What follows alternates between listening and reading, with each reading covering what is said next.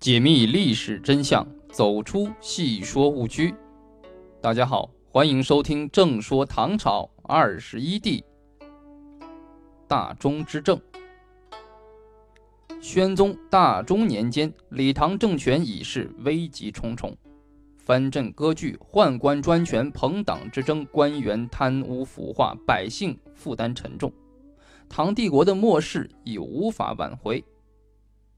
被誉为小太宗的宣宗勤政求治，就如同给这一颓废衰败之势注入了一剂强心针。大中之政似乎给朝野上下、天下臣民带来了新的希望。访求治国之道，宣宗对于政事的关心超过了任何其他的事情。他很注意召见大臣，谈论政事，探讨治国的经验。翰林学士令狐桃因为很了解前朝历史，被以为心腹。宣宗经常在夜里把令狐桃招入禁中长谈，从庙堂大计到江湖疾苦，无不涉猎。有一次，他拿出太宗遗著《金镜》，要令令狐桃举出其中的要点，令狐桃就读到了：要达到大治，就不能任不孝。大乱就是没有任用贤能，任贤享天下之福，任不孝离天下之祸。宣宗大加赞叹。有的时候因为时间太久，蜡烛燃尽了，宣宗就用自己的成鱼和金莲华的灯笼送令狐桃回翰林院。往往翰林院的门房都会误以为是皇帝来了。宣宗在临朝听政过程中，很注意礼遇大臣，一丝不苟，从不表现出丝毫的倦怠。批阅大臣的奏章，他也会洗手焚香。凡此种种，均表现出他对国家大事的重视。宣宗在延英殿召见宰相时，总是正襟危坐，一派威严。待奏事完毕，宣宗也会说。可以说说闲话了。他自己也会向宰相探听一些民间的琐事，讲一些宫中趣闻，显得其乐融融。据说宣宗招幸过一个貌美的妃子，第二天早晨他就认为不能继续留着她，身边的人建议放还民间。宣宗说这样还会想念她，为了绝了念想，竟然赐她一杯毒酒送上茫茫黄泉路。这说明宣宗为了专心国政，几乎达到了病态的程度。但后世多有史家对这件事持怀疑态度，如司马光在编写《资治通鉴》的时候就没有采用。维权驾驭大臣，宣宗对于大臣，尤其是宰相的控制是多方面的。每逢和宰相议事完毕，他就会提醒说。清辈好自为之，朕常常担心清辈有负于朕，日后就不能再相见了。他处理政事十分细致，往往能明察秋毫，这使大臣们都很紧张。有一次，杜之使报告绢帛被污损的事，上奏的文书把污损的污字写成了清，有个官员认为无关紧要，就擅自在上面做了涂改，然后上报。结果恰恰被宣宗发现，他以这个官员擅自篡改官文为由，将其贬斥。令狐桃在宣宗时期任宰相最长，他深有体会。我十年秉政，最承御恩，但是每逢延英殿奏事，未尝不汗透衣衫。同样的道理，对于大臣的进谏，宣宗也能够虚心听纳。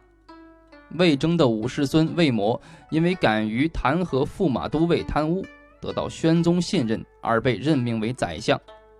宣宗经常说，魏模有他祖上的风范，明公后代，我很看重他。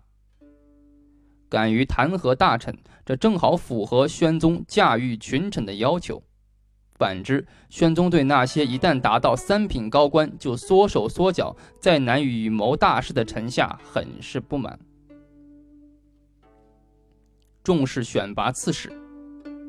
刺史是地方州一级的行政长官，对于一方政令畅通与百姓生活的重要性不言而喻。他要求宰相给他提供百官的花名册，叫聚源御览，以方便自己了解官员的情况。每当任命刺史，宣宗都会亲自召见，以了解刺史的政治才能和品格。为了使谈话更有针对性，宣宗令翰林学士韦奥私下编写了一本处分语，把天下各州的风土人情、物产所出、耕地人口以及州内的关键事宜都做了详细记录。这样一来，宣宗与新任刺史谈话时，往往能有的放矢。使他们很惊异皇上对所任本州情况的熟悉，从而不敢懈怠。据说宣宗的记忆力超人，官员的名字往往能过目不忘，甚至宫中的杂役之流，宣宗都能熟悉他们的名字和特征。平时招呼和驱使很少出错。令狐桃推荐李远做杭州刺史，宣宗说：“朕记得李远一首诗中有。”长日为销一局棋的句子，这样的人能胜任地方长官吗？大中九年春天，宣宗在出游途中遇到礼泉县百姓祈祷，希望任期届满的县令能够留任。宣宗记住了这个县令，当其所在州的刺史空缺时，就直接委任他做了刺史。还有位刺史上任前入朝辞行，宣宗问。你出任之州离京师多远？那刺史答：八千里。宣宗道：卿到任以后的为政善恶，朕都会一清二楚。不要认为天高地远，此台阶之前才真正是相隔万里呀。卿能明白吗？那刺史慑于皇帝的威严，一时竟不知如何回答。大中时期规定，刺史县令一旦任命，必须任满三十六个月才允许改任或者替换。无论提拔还是离任，都必须对其任职期间的业绩进行考核。考核官员分为三等上报，考核等级直接决定官员是否升迁、改任或者降职。抑制宦官势力。宣宗因宦官拥立而登基，特别是神策军中尉马元志功劳更大。宣宗对他甚是恩宠，特赐他宝带以示褒奖。朝廷宰相马直与马元志过从甚密，二人还因为同姓许为兄弟。马元志就把宝带转赠给了马直。一天，宣宗在大殿上认出了马直所佩宝带。问清来历，第二天就下诏罢免了马直的宰相之职。此举在敲山震虎，他不希望朝廷官员与内廷宦官来往密切。有位宦官出行遇到宰相郑朗，没有回避，被宰相上表奏和，宣宗就指责他对大臣无礼。宦官辩解说，供奉官从来不回避大臣。宣宗道。你若是带有朕的诰命在身，横穿宰相的行列也无妨。因私出行不回避宰相，怎么可以呢？结果将这位宦官罚去做苦役。据说宣宗也和身边的大臣商议过如何制约和解决宦官权势太过的问题，他们都担心会引起像太和年间甘露之变那样的事件。令狐桃甚至提出了对宦官有罪者不要赦免，有空缺时不要补充，使其自然而然地慢慢消耗殆尽的建议。这说明了宣宗君臣对于宦官权势的膨胀无能为力的心态。严格要求宗亲，宣宗提倡节俭。以往皇上出行，宫中的宦官会先以龙脑、玉巾铺地，他命令通通取消。他在后宫中都穿着换着之衣，日常饮食也不过几道菜。如果不是陪伴皇太后正式进膳，他从来不让举乐。对于宗室子弟，宣宗更要求他们严格遵循制度规定。宣宗说：“我要以简约教化天下，自然应当从要求亲属开始。”大中二年十一月，宣宗宠爱的女儿万寿公主下嫁名门望族的郑浩。他就下令将所乘车子的金饰改为铜饰，同时他告诫公主要严守妇德，孝敬公婆，不得轻辱夫家，不得干预政事。他还赐手诏：假如违背我的告诫，小心会有太平安乐公主之祸。有一次，郑浩的弟弟病重，宣宗得知万寿公主不在宫中，而是在慈恩寺观戏场，就很生气。他说：“怪不得士大夫家不愿意和我家通婚，我现在明白了。”他立即派人把公主召到宫中，只让她站在台阶下，根本不理他。万寿公主知道自己错了，哭哭啼啼的向父皇谢罪。宣宗见她认了错，就数落她说。妻有小郎病重，不前往探视，却跑来看戏的，这实在是太不像话了。要他回郑家认错。这样一来，宗室贵戚都明白应当严守礼法了。宣宗的舅舅郑光因为没有真才实学，宣宗虽然赐他高官厚禄，但是并不让他担任实际的职务责任，只是奉养起来，而不让他做事。郑光有一处庄园的庄吏仗势抗税，被京兆尹韦傲逮捕，准备依法处死。宣宗考虑这是他舅舅的家人，就向韦傲讲情，希望能够饶他一死。韦傲说：“此人所违抗的是陛下之法，不能饶恕。”宣宗说：“朕因为正光的缘故阻挠你执法，实在是很惭愧。”韦傲见状，也只好让步。将庄吏痛杖一通，让其补足所欠关税后，才予以释放。这说明宣宗对宗亲严厉要求，虽然也有无奈之处，但是能够理解和支持大臣的执法，也已经很不容易了。金丹之祸。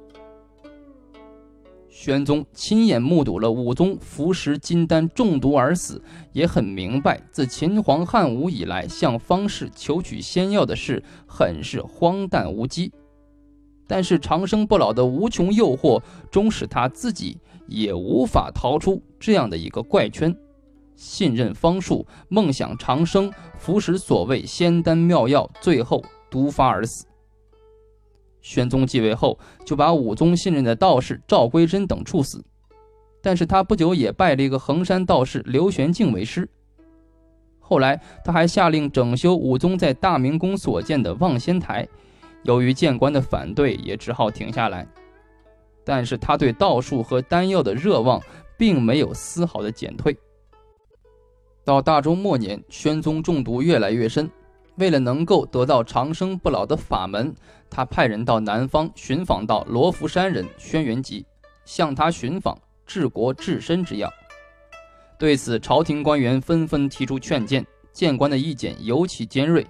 宣宗派宰相向他们做解释工作，替我转告谏官，就是道术再高明的方式，也不能蛊惑我。我听说轩辕吉是一代高士，只想与他谈谈而已。轩辕吉。也许称得上是有道之士。他见到宣宗以后，并没有谈及那些方士的诡异之道。到大中十三年春天，他态度坚决地请求重还山中修炼。宣宗对他说：“先生少留一年，等我在罗浮山给你建的道馆修成再走也不迟。”但是轩辕吉丝毫没有继续留下的意思，坚决要走。宣宗很不解。先生这么着急舍我而去，难道是国家有灾吗？朕有天下，竟得几年？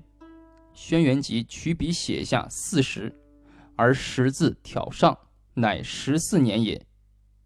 而这一数字正是宣宗在位的时间相同，使人不禁感觉冥冥之中星替自有定数。宣宗所剩的时间已经不多了。大中十三年五月起。宣宗因为食用丹药中毒，身体状况已经很糟，一连一个多月都不能上朝。到了八月，病入膏肓的宣宗一病归西了。死后宫中又是变故频频，而宣宗已是无知无觉。他一直信任的宰相令狐桃设冢宰负责治丧，为他做了最后一件事。群臣上谥号曰圣武献文孝皇帝。庙号宣宗，第二年二月葬于真陵。历史上评价说，宣宗在位期间曾经烧过三把火，一把火使权好敛迹，二把火使奸臣畏法，三把火使昏嗣哲气，并称赞他为明君英主。纵观宣宗五十年的人生，他曾经为祖宗基业做过不懈的努力，这无疑延缓了唐帝国走向衰败的大势，但是他又无法彻底扭转这一趋势。当大厦之将倾，谁又有雄才大略，能施展回天之力呢？